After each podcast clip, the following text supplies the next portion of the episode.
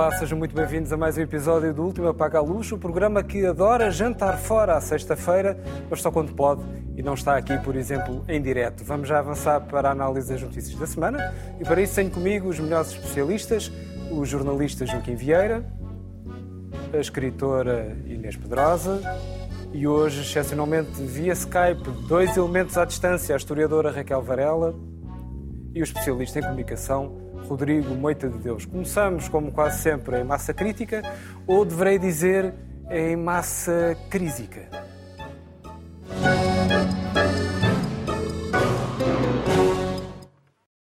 Ora, por todas as razões e mais alguma, temos vindo a falar de crise, de dificuldades, de carestia de vida.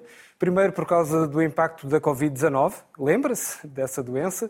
Depois por causa da guerra, por causa da inflação e de coisas chatas como a subida da Euribor. Mas eis, se não quando, aparecem dados que assinalam belos números no crescimento da atividade económica e até temos o presidente da versão portuguesa do Banco Santander a garantir, pelo menos de alguma maneira truncada pela imprensa, que, apesar de tudo, os portugueses não alteraram os padrões de consumo e que, imagine-se, continuam a ir jantar fora à sexta-feira. Posto isto, tenho de perguntar: estamos ou não em crise, Joaquim? Boa noite. Uh, nós estamos em crise há 50 anos. Estamos, uh, de, ao longo da nossa vida, nós estamos constantemente, quase em permanência, a ouvir falar de crise. O slogan, os ricos que paguem a crise, tem, salvo erro, 43 anos de idade, porque foi feito por uma campanha eleitoral em 1980 para um grupo político que já nem existe, que redundou depois no Bloco de Esquerda. Uh, e, portanto, a crise, depois do 25 de Abril, é uma coisa que os portugueses, é assim, infelizmente, mas mais ou menos estão habituados. Tivemos uma crise logo a seguir ao 25 de Abril, porque com aqueles anos revolucionários estourámos a economia. Depois, logo a seguir, tivemos que recorrer a um primeiro resgate do Fundo Monetário Internacional. Depois tivemos a crise com os governos da AD, porque também queriam investir muito dinheiro e fazer muitas coisas uh, para conquistar, se calhar, os favores do eleitorado. Funcionou durante algum tempo, não funcionou durante todo o tempo, porque estas coisas não funcionam sempre e o dinheiro também é finito.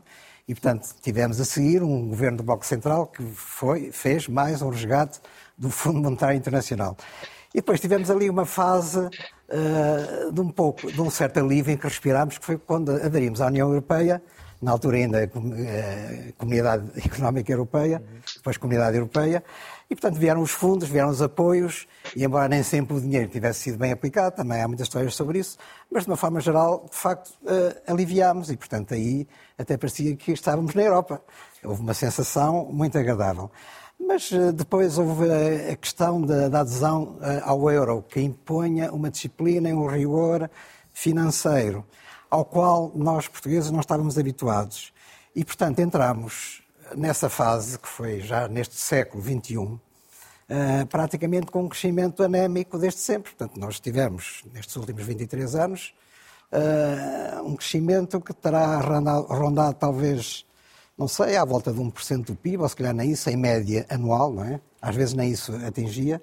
Uh, e tivemos várias crises, não vou enumerá-las todas, mas tivemos a, crise do, do subprime, portanto, tivemos o resgate, mais um terceiro resgate financeiro, tivemos à beira da bancarrota, uh, também porque gastámos muito dinheiro numa certa fase, uh, e depois pensávamos que finalmente tínhamos tido uma saída limpa.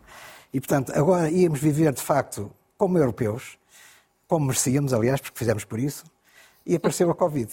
Covid, outra crise, portanto, todos em casa, a economia sem, sem funcionar, a destruição dos circuitos internacionais de distribuição de, mercadorias, uh, indícios de inflação que começaram a surgir por causa dos apoios dados uh, à população, às pessoas devido ao Covid, e depois acabou o Covid e, portanto, pensávamos, bom, finalmente vamos respirar, desta vez é que é, e podemos entrar numa fase de progresso e de bem-estar para toda a gente.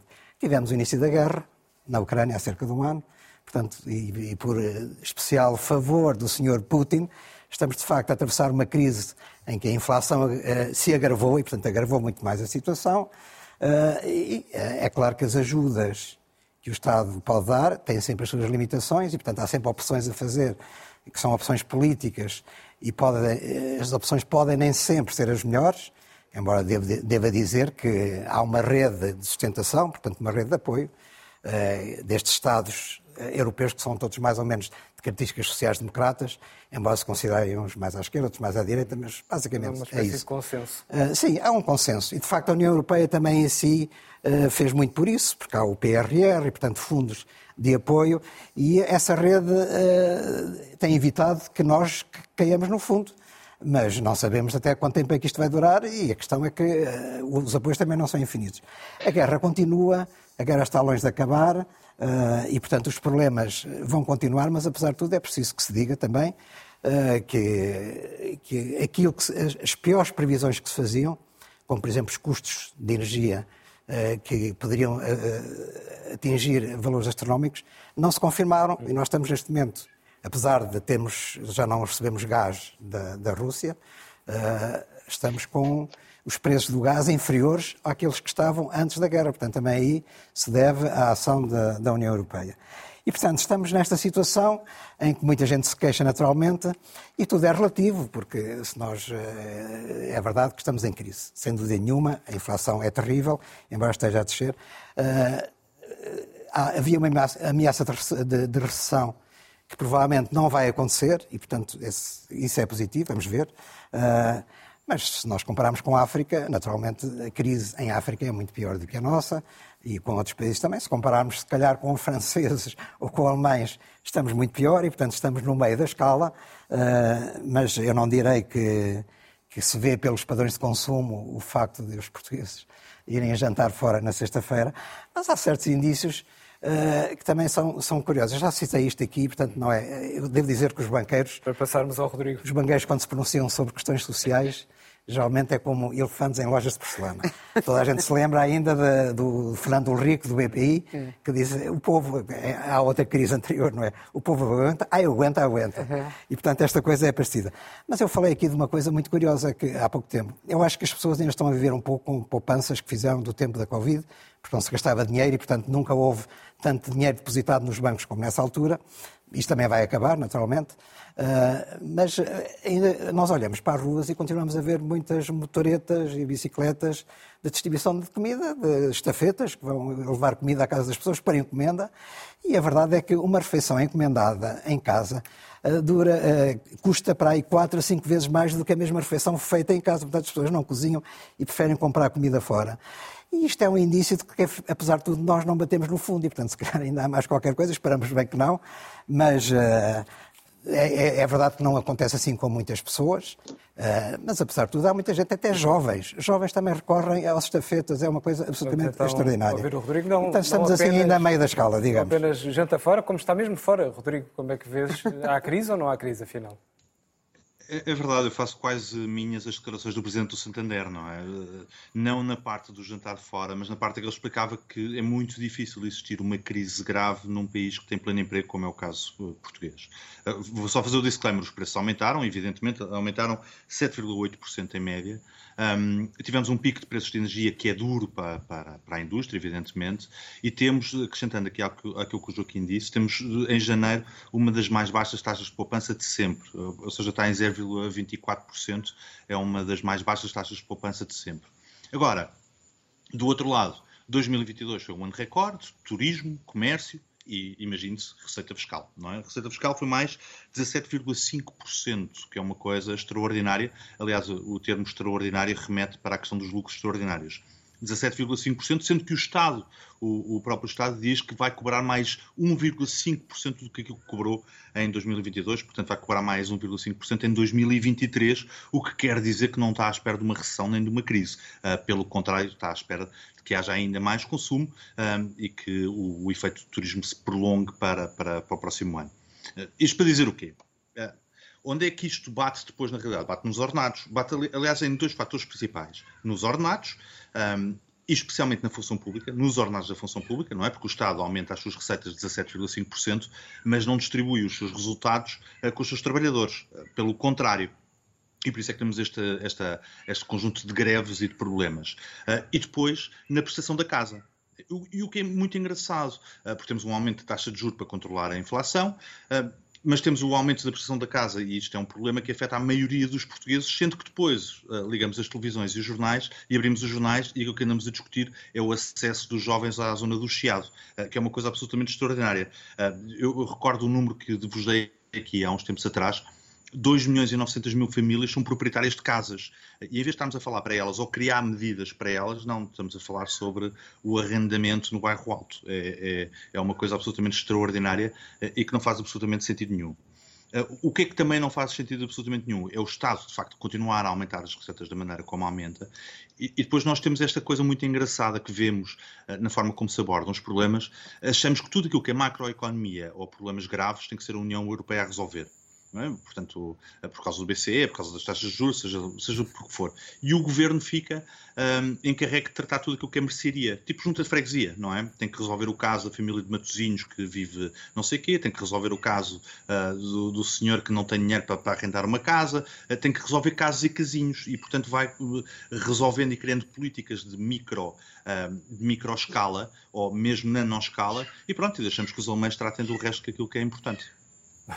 Os alemães que paguem a conta, como tu às vezes eh, dizes aqui na no prática, nosso programa. sim, os alemães que paguem na conta. Inês. Sim, sim. Boa noite. É muito bom estar aqui em direto, para variar. Um, e, embora seja muito, muito mau não, não, termos aqui, não estarmos todos aqui. Mas Foi uma vou, conjugação vou, aziaga hoje. Aziaga, mas vou, mas vou começar por uh, uh, dizer uma coisa em relação ao que o Rodrigo acabou de dizer é, a, direita tem uma coisa engraçada, que é quando não tem mais nada para dizer, diz que faltam reformas estruturais. E, é, e nunca se percebe, também nunca diz o que é que seriam essas reformas estruturais. E agora, uh, não estou a chamar a direita, no seu todo, Rodrigo, mas quando, Rodrigo, Rodrigo disseste que o, o, o governo não tem que resolver o caso do senhor de Matosinhos que não tem casa. Por acaso, agora por falar de senhor de Matosinhos, eu fiquei particularmente chocada esta semana, e isso parece-me uma crise grave, quando ouvi o Presidente da Câmara do Porto dizer que só quando houvesse três dias seguidos com menos de 3 graus de temperatura é que acionavam um programa de aquecimento dos sem-abrigo, que existe em Lisboa e muito bem, que foi lançado por Carlos Moedas na semana anterior em Lisboa e noutras, noutras cidades. E, portanto, aqui temos a política de enriquecer o sem-abrigo até ao limite, ou de os matar, para, ou de os mandar para Lisboa, para, para não terem custo. Mas eu lembrei-me que Matosinhos, que, que o Rodrigo é perto, mas eu acho que não é o problema do senhor de Matosinhos ou da senhora de onde, de onde for, mas o problema da habitação é um dos problemas clássicos eh, que qualquer governo deve tratar e que este governo tem de tratar, uh, diz que vai tratar, eu penso que tem-se atrasado muito a tratar desse problema, e que não é com. Uh, não bastará, assim como, como não, fui, não estive de acordo com os vistos gold para uh, melhorar a nossa economia, são, isso sim são reformas postiças e não estruturais.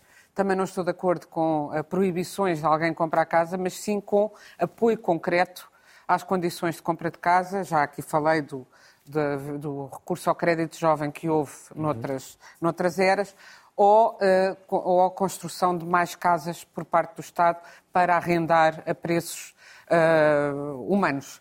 Uh, e, portanto, esse é um dos problemas centrais da nossa crise contemporânea, porque pode-se ter pleno emprego, mas os jovens têm cada vez mais dificuldade, os jovens e menos jovens, mas o jovem tem emprego com um salário baixo, não consegue ter casa, essa é uma questão de crise essencial.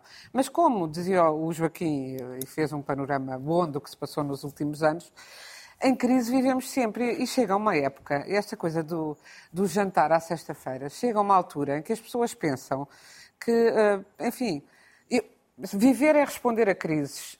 Estamos em crise, eu sempre ouvi dizer, eu, tal como hoje aqui, sempre ouvi dizer que estávamos em crise em todas as. E uma, há uma altura que as pessoas se cansam. Uh, e mesmo subindo os preços, mesmo dizem, nós vamos viver hoje até porque as poupanças, não sabemos o que é que os bancos amanhã fazem uh, às nossas poupanças, ou se elas ainda existirão. E eu acho que se é verdade que Portugal tem um problema uh, histórico de, de timidez a, a, vários níveis e de falta de, falta de brio ou falta de. Não gosta de si próprio o suficiente e por isso se deixa tanto mal governar e por isso precisa tantas vezes um paizinho e nós habituamos e isso não sai, não sai logo que, que acabam os ditadores, não se acaba o espírito de obedecer a ordens, de não pensar, de, de, não, de não protestar. E temos vindo uhum. a ver muitos protestos, que eu acho um sinal saudável, apesar de tudo, não, não acho um sinal de crise. Quanto mais com a capacidade de protestar e exigir, houver mais exigência haverá da parte da sociedade. Mas uh, se é verdade que Portugal tem o tal medo de existir que é um título famoso do José Gili, que é um livro que eu recomendo muitíssimo, extraordinário sobre o que é a mentalidade de Portugal e porquê, historicamente. Também tem, como é um país com, com muita história, um dos países, ou talvez mesmo mais que o país mais antigo da Europa, com as fronteiras firmes, eh, tem uma sabedoria de viver, eh, e se calhar também por isso se tornou tão atraente para os tais nómadas, mais ricos ou mais pobres, porque uh, que tem a ver com, com a história, tem a ver com cultura, tem a ver com gastronomia, tem a ver com clima, com o facto de termos muito sol, penso eu, e que é vamos viver hoje, amanhã não sabemos se estamos cá. E se é verdade, o, o, o Joaquim disse o dinheiro é finito. Pois, mas a vida também é. E eu acho que o que se passa neste momento é há um cansaço, até por causa da Covid, até por causa da guerra.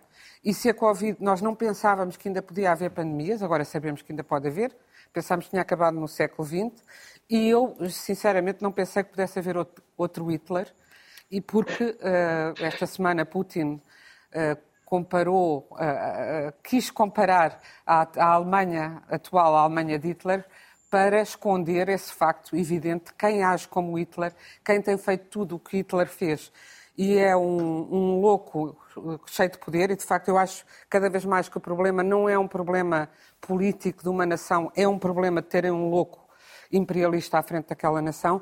Nunca pensámos que íamos ter a guerra terrível que estamos a ter. Portanto, dentro do, do, das circunstâncias que não dependem de nós e com muitas faltas que falham, não acho nada que o dinheiro do Estado seja que, que o Estado esteja a arrecadar receitas a mais Uh, devia ter muito mais, maior investimento na, na saúde, maior investimento na habitação uh, em, e em muitas outras áreas, na educação também. E, portanto, não, não me parece que seja por aí, por haver menos impostos e um Estado menos atuante, eh, que se acabasse a crise, Rodrigo. Muito bem. Vamos à Raquel. Oh, mas, oh, oh Inês, se, se, me permitem, se, se permitem só, só, meter aqui uma, uma, uma colher. Uh, nós vivemos um ano, especialmente uh, emblemático neste sentido, em que a criação da riqueza foi uma espécie de pecado. É? E nós falámos muito mais sobre a criação de riqueza dos outros. É? é pecado, não é? Portanto, como é que pode haver desenvolvimento económico num país onde uh, criar riqueza é pecado? Imagine-se os lucros extraordinários, os lucros, este, este, este tem uma casa maior, taxa-se a casa maior. É sempre, é sempre, sempre, sempre, sempre pecar, uh, olhar para a riqueza como, como um pecado. Uh, e, não, não é e, como e perdemos pecado, é como uma contribuição tempo. social. Sim, a riqueza não, existe. Não, não, não, não, não, não. A, a, criação claro. de riqueza, a criação de riqueza, não é? é são criminosos. Eles são todos criminosos. Não, são criminosos. São todos criminosos. São ah, contribuintes. Não, são. São contribuintes. Claro que são. É, são, são, são e, e, cada vez que têm sucesso têm que ser ainda mais uh, uh, criminalizados. Lá está, os ricos e, pagam a crise. É, exatamente, os ricos pagam a crise. Claro, e, temos muito menos escrutínio. A Inês, dizia, a Inês dizia, bom, então a taxa fiscal não devemos reduzir os impostos. Eu nem sequer falei sobre redução de impostos. Eu ah. já, não, já, não me dou, eu já não me dou como mau cidadão se houver mais escrutínio à maneira como o dinheiro é gasto. E, hum, bom, as pessoas estão em greve. É os funcionários públicos estão todos em greve. Não, não, é, é a conversa. O, o Serviço Nacional de Saúde não funciona. E, e, perdemos muito mais tempo a falar sobre a riqueza dos outros e o sucesso de alguns, de uns poucos, não é? Coitadinhos, a fizeram pela vida, eh, do que propriamente a abordar a questão fundamental que é como é que é gasto o nosso dinheiro. Vamos à Raquel. Raquel, estamos em crise ou não estamos em crise? Eu estou a antecipar já a tua resposta. Boa noite. Boa noite. Quer dizer, eu, eu acho que vivo num país diferente uh, dos meus três companheiros, porque Uh, segundo os dados oficiais, há 4,4 milhões de pobres em Portugal que vivem com menos de 554 euros, sendo que 220 mil são novos pobres, sendo que há um padrão cada vez mais consistente, estou-vos a dar números oficiais, de pobres que trabalham 8 horas por dia, ou seja, apesar das pessoas trabalharem, não conseguem sair da pobreza. E atenção, que, que o dado, o 4,4 milhões de pobres, significa que as pessoas não têm acesso a necessidades básicas. É, é, já é de si uma definição, quanto a mim, muito pobre, que já uma vez aqui discutimos. E há 2 milhões de milionários que têm entre 10 milhões, com, com fortunas superiores a 10 milhões de euros. Portanto, é evidente que nós não estamos em crise há 50 anos.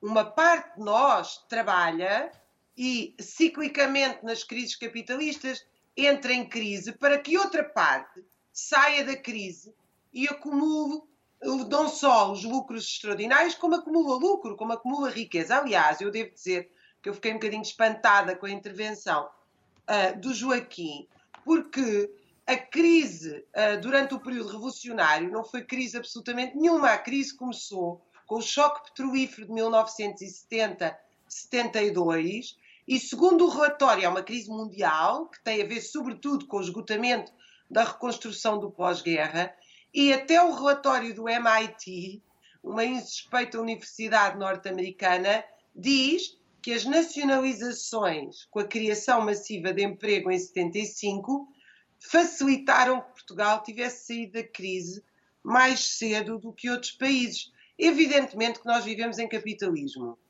Em, no início do século XIX, quando surgiram as primeiras crises capitalistas, mesmo os economistas clássicos, portanto, sem nenhuma ligação a Marx, pelo contrário, contra quem ele fez a sua crítica da economia política, toda a gente ficou muito surpreendida então porque é que havia crises. Porque até ao capitalismo as crises medievais eram crises de escassez, eram provocadas por pragas agrícolas, provocadas por doenças, faltavam coisas.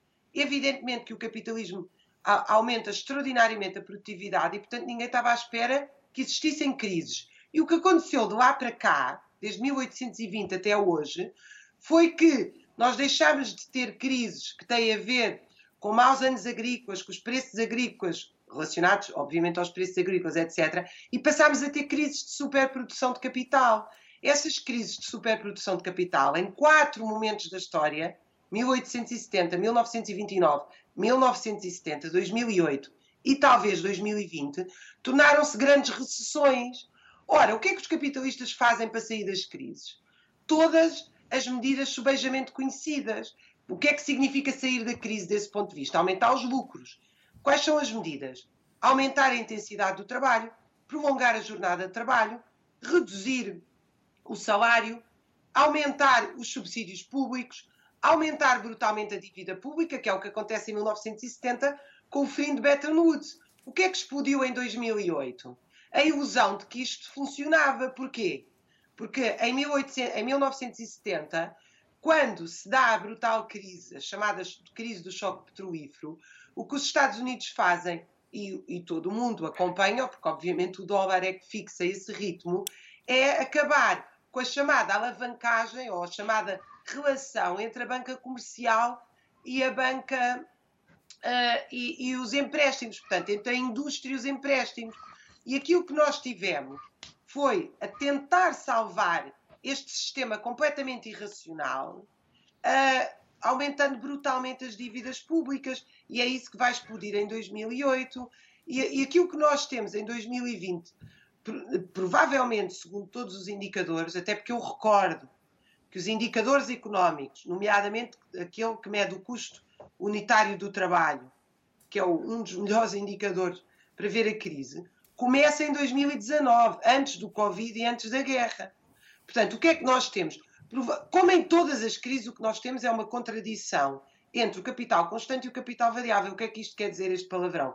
Quer dizer que quanto mais as empresas investem em capitais fixos, tecnologia, para fazer face à concorrência de outras empresas e de outros Estados, mais esgotam a sua fonte de, a sua fonte de valor. Bem, para concluir, e como é, que, é que são as crises de facto? São destruição de valor. É isso que nós temos.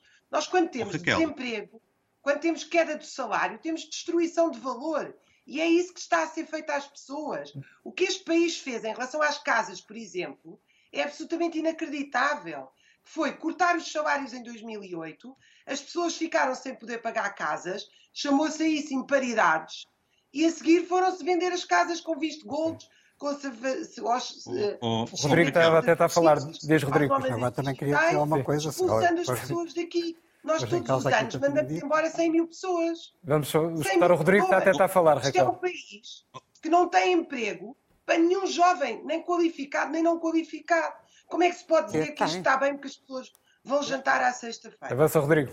Ter emprego. Oh, oh, Raquel, eu peço, peço imensa desculpa, eu não queria estragagar a teoria de nenhum uh, gênio do MIT ou de um estudo qualquer que, publicado, uh, mas a, a, crise de, a crise petrolífera em 70, eu tenho os números à frente, uh, em 70, Portugal em, em 71, 72 cresceu com 10%, certo? 10, oh, Raquel, oh, 10. Portugal ainda estava na Guerra Colonial. Ah, e, o 75, e, em 19, certo, e em 1975, no, pré, e, no, e no tempo da chalupice generalizada, a, a recessão foi de menos 5%, oh, Raquel. Eu, eu adoro a teoria, só não bate certo com os números. Uh, mas, Rodrigo, Raquel, eu peço imensa desculpa, são os números. Olha, eu peço imensa desculpa, são os números, não, não bate certo, uh, não, não bate certo. Eu vou pedir à Pordata e ao INE para corrigirem. É factual. Para concluirmos. Eu, não, eu, mais por causa disso. Trabalhei os anos. A queda do PIB. Oh, oh, pelos vistos não, Raquel. Pelos vistos não. 10% em 72. A recessão, a recessão, a recessão do PIB em 75 é menos 5%. A recessão é 5%. Vocês fazem dois gráficos Joaquim, e trazem para a semana. Vá. O Joaquim, o Joaquim ainda queria fazer aqui um remate é neste uma, tema que se tornou principal. Eu, quando falo que estamos em crise há 50 anos, tinha presente a história do primeiro choque petrolífero. Não era do 25 de Abril, porque o 25 de Abril foi depois. Uh, foi há 48 anos. Uh, mas pronto, não estava, não, isto é uma história de 50 anos, não estou para entrar aqui em todos os pormenores. Só que depois, com o 25 de Abril, tivemos uma crise sobre outra crise. Houve autênticas loucuras económicas e, por alguma razão, o FMI fez um resgate de Portugal em 77, 78, que foi negociado nessa altura, uh, não fez de todos os países da Europa, que também foram afetados pelo choque petrolífero, fez de Portugal especificamente. E isso tinha que ver, de facto, com a Revolução e com tudo o que aconteceu a seguir à Revolução. Uh, no que respeita à situação atual, de facto, temos uma situação quase de pleno emprego, embora haja indícios de que o emprego está a subir um bocadinho, o desemprego um bocadinho, mas pouco. Uh, mas, de facto, do ponto de vista do bem-estar das pessoas, há uma coisa para já que é preciso dizer. Não esquecer o papel da economia paralela. A economia paralela em Portugal equivale a cerca de 25% do PIB. São, são, é, são atividades económicas que não pagam impostos e, portanto, não entram nas estatísticas. E, portanto, quando nós uh, temos uh, os pobres, os que têm subsídios, os que vivem com menos de mil euros, etc. E, e, os rendimentos que essas pessoas têm que não são contabilizados. Eu já disse à Raquel aqui uma vez e volto a dizer: se houvesse 4 milhões de pobres neste, neste país, já tinha havido uma revolução. Verdade. Há manifestações na, nas ruas, por aumentos de condições de vida, naturalmente, mas não há nenhuma revolução em curso. E, portanto, nós Desculpa lá, Raquel, nós não temos 4 milhões de pobres. Aliás, os últimos, os últimos índices que, que saíram até di, dizem que o índice de pobreza em Portugal está a diminuir. Exato. Diminuiu em 2001. E, e era portanto, isso não é verdade. E, era 2 milhões, não era 4, 4 milhões. milhões. Vamos então avançar uh, para aquele que iria ser o tema principal da semana. Oh, Pedro, Diz. Pedro, desculpa, deixa-me acrescentar uma nota. Bom, primeiro os dados que eu dei são dados do INE. Mas a queda do PIB em 1973 é de 6%. A taxa de não. crescimento real do PIB passa de 10 75. para 4. Em de 10, 75. 75, a redução é 5%, em 73 Sim, o aumento é 4%. 73 por efeito da não, crise. Eh, eh, vamos não, avançar e deixar a batalha de números e vamos para aquele que ia ser o extra-extra, o tema principal da semana, e que vai ser um apontamento político sobre os novos partidos da direita. Ora, bem que é só. Estamos aqui sempre a falar de números, da TAP, de palcos para o Papa, de casos e casinhos que favorecem os populismos e não demos uma nota decente do seguinte facto. Nas últimas semanas houve congressos dos dois novos partidos da direita parlamentar, com resultados mais ou menos esperados e, sobretudo, com cobertura mediática abundante. Na Iniciativa Liberal, Rui Rocha, o Delfim de João Coutrinho Figueiredo, assume as rédeas do partido e no Chega temos novamente André Ventura com a sua votação interna norte-coreana e sem adversários à vista. Ora, recuperando uma das linhas de força da altura da criação deste programa, como é que os média trataram estes eventos cruciais para a definição da política do país ou tornaram-se cruciais à boleia da imprensa, Rodrigo? Eu, eu, por acaso tenho aqui mixed feelings, nem é bem a expressão certa, um, mas, diria, mas diria que a cobertura até ficou aquém. Uh, eu sei que provavelmente não vão gostar de ouvir isto, mas nas últimas eleições o Chega teve 399 mil votos. Uh, a EL 273 mil votos, e o Bloco não passou dos 240. Portanto, isto, isto, isto, para explicar que, de facto, naquelas últimas eleições legislativas, o interesse dos portugueses mudou e os mídias não foram atrás. Se vocês quiserem então olhar para as sondagens que representam um interesse mais atual, mais instantâneo, não significa intenção de voto no final do dia nas próximas eleições, mas significa pelo menos o interesse dos portugueses, o Chega está com 12,9% na última sondagem, mais do que o BE e o Bloco de Esquerda, mais que o Bloco de Esquerda e o PCP somados. Um, aliás, a, a, melhor votação do Bloco de Esquerda foi 10,19%. O Chega está acima disso nas sondagens. Isso dá mais de 700 mil votos ou dá mais de 700 mil pessoas, provavelmente interessadas, em querer ver o concerto, o concerto eu se calhar até nem, nem falhei a expressão, o comício do Chega, o comício do Chega na televisão, coisa que não acontece. Ou seja, nós temos de facto ainda, os mídias continuam a refletir um determinado panorama político que já não, uh, que já não acompanha a realidade. Isso é bastante uh, sintomático, pode ser uma mudança, não é? Mas, de facto, o eleitorado, aquilo que os portugueses querem ouvir, é, de facto, uma convenção do, da, da, Iniciativa Liberal, uma convenção do Chega, e têm muito mais interesse nisso do que propriamente nas propostas do Bloco de Esquerda do PC. Lamento imenso, é numérico, é factual. Muito bem. Inês? Pois, estas coisas, é, do, os números Uh, valem o que valem. Como diria o Dr. Mário Soares nos bons tempos, quando tinha debates com Freitas Amaral, os números valem o que valem. Porque é assim, de onde é que vêm os números? Eu vou a, Ou é a questão do ovo e da galinha. Ou é evidente que uh, é a mesma conversa quando se diz que se tem que fazer televisão chunga. Não estou a falar de partidos políticos, estou a falar de um estilo de televisão neste momento. Porque o povo não aguenta a televisão mais fina, e quem diz isso é quem beneficia, uh, quem lucra com essa televisão chunga e nunca dá a oportunidade a que se prove o contrário, que até já se tem provado algumas vezes. A RTP provou isso muitas vezes. Dizem, ah, provou quando havia menos uh, concorrência. Não sei, a BBC continua a provar isso bem. Uh, na Inglaterra, que também tem, uh, por outro lado, uns média muito, uma, nomeadamente uns tabloides, jornais tabloides ferozes. mas aqui eu acho que há uma Agora estava-me a lembrar de Inglaterra porque precisamente tem a BBC e tem o pior tabloidismo. Mas tem esses dois extremos e tem o meio. E aqui eu acho que o que, tem, o que se tem passado na comunicação social portuguesa é insensivelmente e às vezes sem, sem se pensar. Aliás, na maior parte das vezes sem se pensar uh, e sem ser por mal, há uma, há uma média tabloidização de tudo. Tudo parece demasiado igual e tudo e, e nada se questiona. Porque a questão não é tanto uh, dar-se cobertura, tem de se dar cobertura porque eles têm os votos, mas eles, como é que eles não, não eram nada e começaram a ter os votos? Não será só culpa da comunicação social, uh, na direita é óbvio que há, há, um partido, aliás, que desapareceu, infelizmente, estou farta de o repetir, do espectro parlamentar, o CDS, que representava uma direita democrática, católica, de valores uh, bastante europeus, aliás, uh, de, valores muito da União Europeia, aqueles valores de que agora se falam tanto por causa da guerra, um, o, o esvaziamento do PSD e a falta de lideranças, etc. Mas a comunicação social vai muito atrás dos fenómenos dos tipos que dizem umas coisas, como o líder da extrema-direita uh, portuguesa. Lamento, mas eu pessoalmente acho que o Tribunal Constitucional, que é tão esquisito com os is e os ques da eutanásia, foi muito pouco esquisito com a aceitação de um partido que fere, a, no meu entender, daquilo que eu leio da Constituição, fere a nossa Constituição. Com os problemas também nas assinaturas, digamos. E os problemas nas assinaturas, mas também os problemas é que é um, um partido que defende a pena de morte e defende coisas com que Portugal e a Europa não se identificam.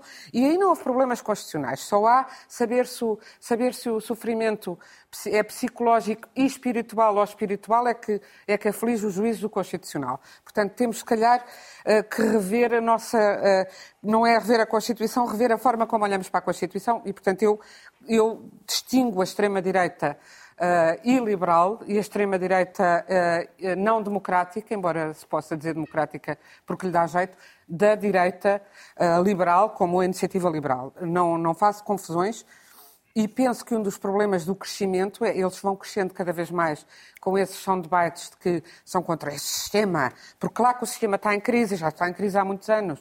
Mas como eu que disse a semana passada, parece que nos Açores, onde a pobreza está a, pobreza está a aumentar, não, não é que tivesse sido sempre muito rico os Açores, nem que tivessem sido extraordinariamente bem governados, mas a pobreza tem estado a crescer com um governo que tem a extrema-direita.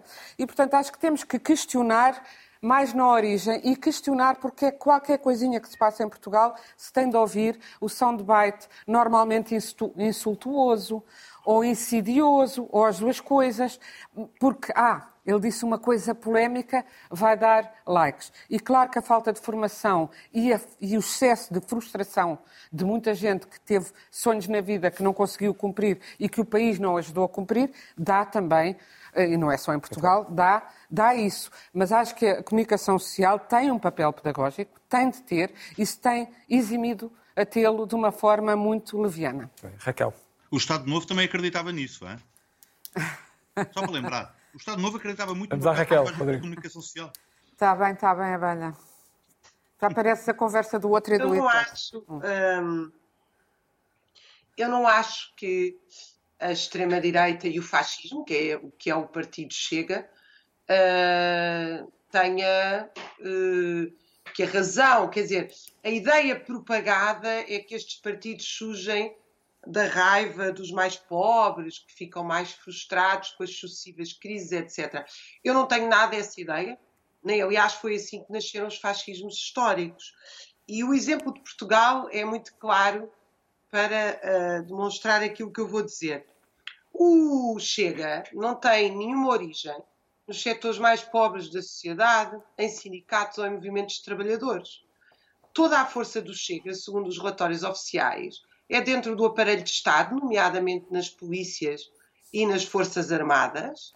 O Chega saiu do PSD e do CDS, dois partidos da ordem constitucional perfeitamente inseridos no Estado e, portanto, não, não brotou da sociedade civil uh, e tem sido sistematicamente levado ao colo pela comunicação social, quer quando era um deputado, quer agora. Portanto, eu sempre fui a favor e sou da ilegalização do Chega. Não é um partido da ordem constitucional moderna, não devia ser legal e uh, fico, enfim, escandalizada, mas não surpresa, que uh, seja uh, dada esta atenção como se a comunicação social fosse pé de microfone. Quer dizer, uh, o discurso não passou integralmente na comunicação social, que eu saiba, não sei, eu vi-o. É um discurso de um pequeno nazi. Eu não sei se vocês viram o discurso. É um discurso de ataque aos, aos homossexuais e aos grupos LGBT, às minorias, é um discurso a gozar com os pobres, que são tratados em alto e bom som de subsídio dependentes. As empresas que o Chega defende terem sido ajudadas não são subsídio dependentes.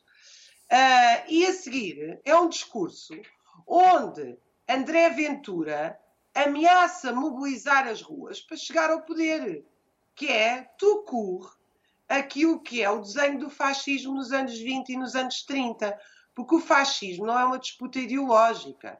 O fascismo são milícias paramilitares, tanto que se vocês olharem para a composição parlamentar do Chega, o que é que se vê? Vêem-se quadros políticos? É disto que nós estamos a falar?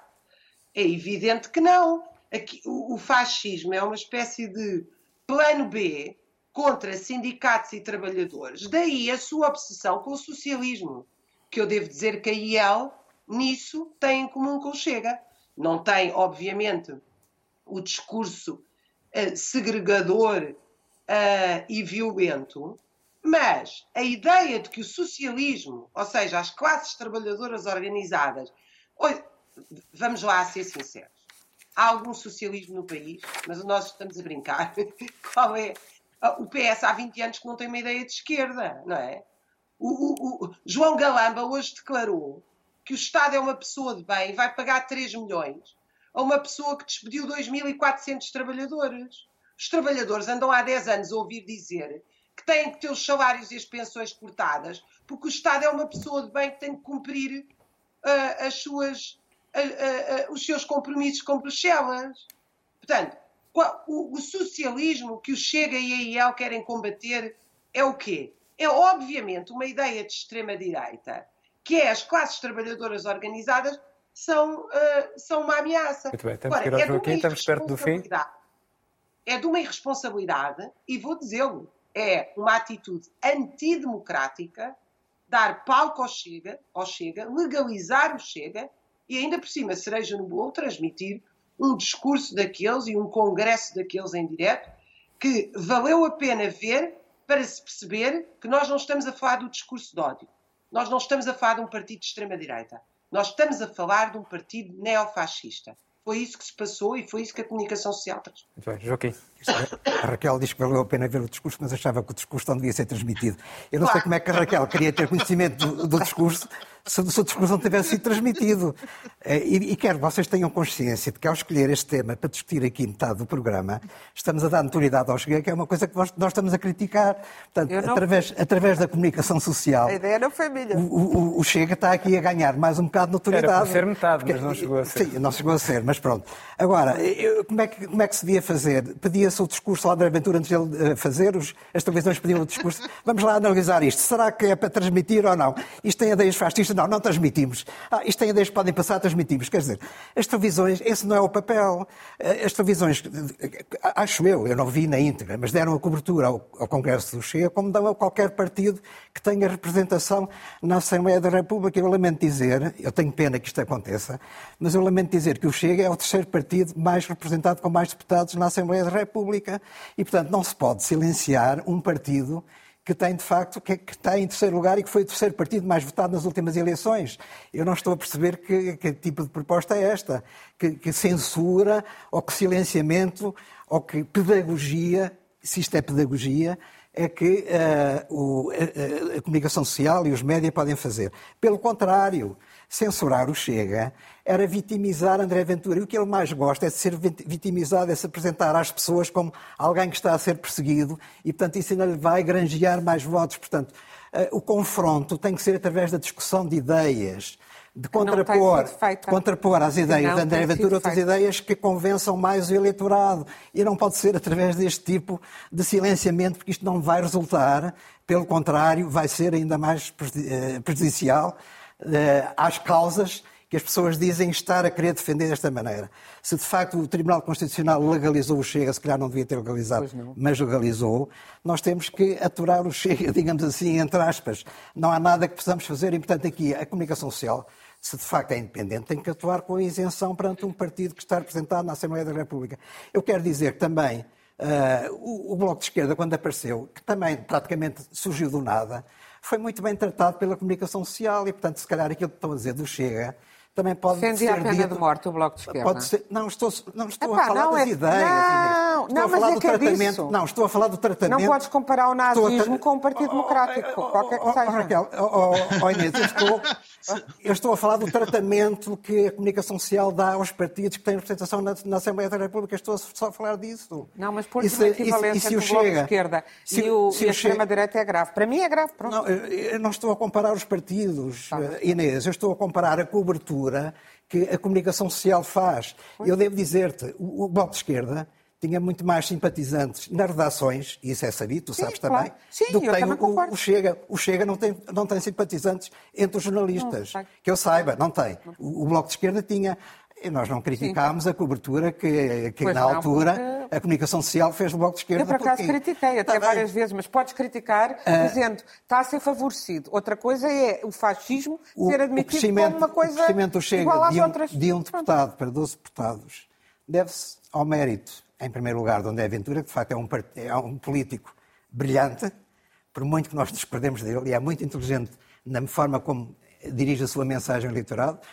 E deve-se, infelizmente, ao facto de muitos eleitores eh, eh, verem ali uma correspondência em relação àquilo que eles anseiam. É isto. Temos que reconhecer que é isto. E desculpem, ponham lá a comunicação social de fora, que a é comunicação social não tem nenhuma responsabilidade é nisto, no que está a acontecer. Isso, isso, isso, isso. Rodrigo, estavas a tentar falar? Não, não, concordo e subscrever aquilo que o Joaquim está a dizer. É, é, de facto, a comunicação social, até, como árbitro, independentemente dos seus gostos editoriais, não, não pode nunca fazer o papel de pedagogia. Isso é, é quer dizer, é, é, um retrocesso civilizacional. Tu achas um que a comunicação social funciona como árbitro? De, Deixa-me só, deixa, deixa só, olha, é, é, tão, é, tão, é, tão, é, tão verdade isto que estava aqui a ler, pode já estar desatualizado porque o, Chega muda de opinião variadíssimas vezes, uh, mas a última vez que eles referendaram internamente a pena de morte, chumbaram na Inês. Ah, mas pronto, referendaram, é? Sim. Se calhar, se calhar faz mais falta, se calhar faz mais falta, faz falta mais informação sobre o partido. Não, fazia falta não ter sido legalizado no meu entender. Não, não, eles referendaram. Acho bem que referendem, sim. É um problema deles. O que é que eu tenho a ver com isso? Pois, eu tenho a ver com isso. O Ricardo Araújo já faz nada isso. Do, o nada... Ricardo Araújo discrimina o Chega, portanto não quer levar o André Ventura ao seu programa. Não faz acaso, muito bem. Por eu, por acaso, acho que ele faz mal, porque o André Ventura... Uh, podia ser muito bem gozado pelo Ricardo Araújo Pereira. Ele está no seu e ainda direito. ter mais likes mas, e mais mas, é, mas, mas, isso é um programa Acho de entretenimento, é um programa, não é um programa de informação. Agora, a informação não pode fazer aquilo que faz o. o Raquel, só para, é mesmo para fechar, são coisas completamente diferentes. Raquel, a informação tem que informar aquilo que existe. Tem que ser muito rápido. Os jornalistas têm que informar sobre aquilo que existe. E o Chega, infelizmente, existe. É uma realidade neste país. Raquel, para concluir, tem que ser mesmo muito rápido. Eu só queria dizer. Eu só queria dizer que não só eu não acho que é comparável o Bloco de Esquerda ao Chega, como acho que o Chega só chegou a este ponto porque a esquerda deixou de ser esquerda. É preciso realmente um programa de uma esquerda que vá à raiz dos problemas, combativa e que não tenha medo de ser esquerda. Portanto, o problema do Chega não é só o colo que lhe dá o aparelho de Estado, é a falta de combate que lhe dá da a direita. Esquerda. Da Pronto, direita agora, democrática. Aqui, agora a Raquel está-me a dar razão, que é preciso combater o Chega com É o demérito. Com a direita é democrática também. Não é, um problema, não é um problema do Chega, é um problema do demérito do, dos outros partidos, oh, evidente. Raquel, evidente. agora a esquerda tem. Mas a esquerda tem culpa. A direita. Não, não quer é dizer, o PSD é, baixa e o CDS desaparece. E a culpa é da, da esquerda.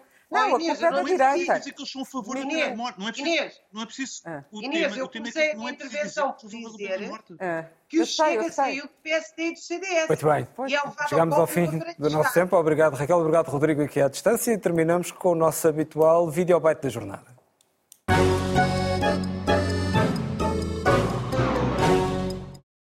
Eu não sei passar cheques. E tens cartão de crédito? A única vez que tive foi engolida a primeira vez que o tentei usar. E portanto, eu. Mas isso é como. Eu tenho. Eu, eu, eu explico muitas vezes que sou um, um, um sou mais ou menos um conservador. Um conservador tem preconceitos. Eu tenho preconceitos claro. com cheques, com essas coisas de plástico, uh -huh. com computadores. Bom, e portanto, uso cash. Portanto, é tipo uh, construtor civil que vai pagar aos não, não tanto, final da semana. Não tanto. Não é um pastilha com... Não, porque eu também não. Mas eu tenho uma, em relação ao dinheiro, uma atitude... O Paulo, quando, quando se encosta uma menina jeitosa, ela simplesmente pergunta o que é isso? É um rolo de notas ou estás contente por me ver?